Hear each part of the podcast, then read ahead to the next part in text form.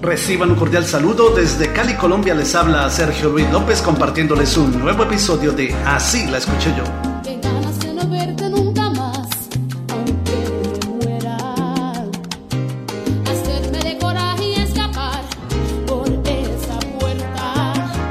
La cantante Linda Bell Viera Caballero, conocida en el mundo artístico simplemente como La India, lanzó en 1984 su álbum Dicen que soy, del cual destacó la canción Qué ganas de no verte nunca más.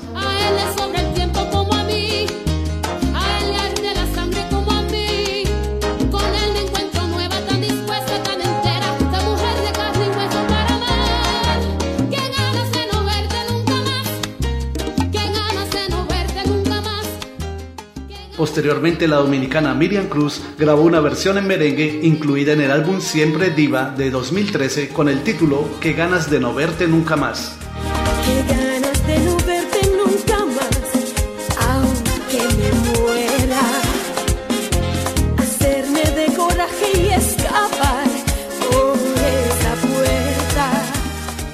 Dos décadas atrás, el dueto argentino Pimpinela, conformado por los hermanos Lucía y Joaquín Galán, ya habían lanzado una versión de esta canción para su álbum de 1982, Pimpinela 82, bajo el título Qué ganas de no verte nunca más. Qué ganas de no verte nunca más y ser valiente. Decirte que con él estoy mejor,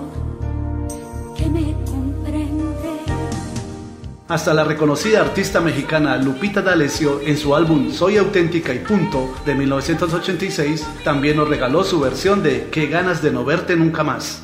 Qué ganas de no verte nunca más y ser valiente.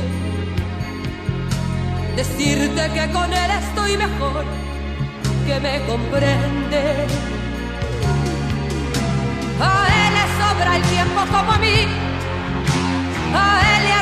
Sangre como a mí. Los anteriores temas musicales son en realidad versiones de la canción escrita por el argentino Alejandro Besani, grabada originalmente en el álbum Cada Día Más de 1984 por su compatriota Valeria Lynch, quien la publicó con el título Qué ganas de no verte nunca más. Así la escuché yo. A él arde la sangre como a mí.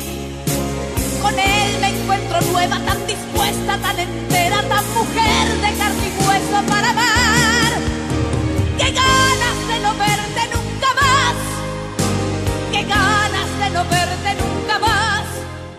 ¿Y tú en cuál versión escuchaste primero esta canción? Fuiste la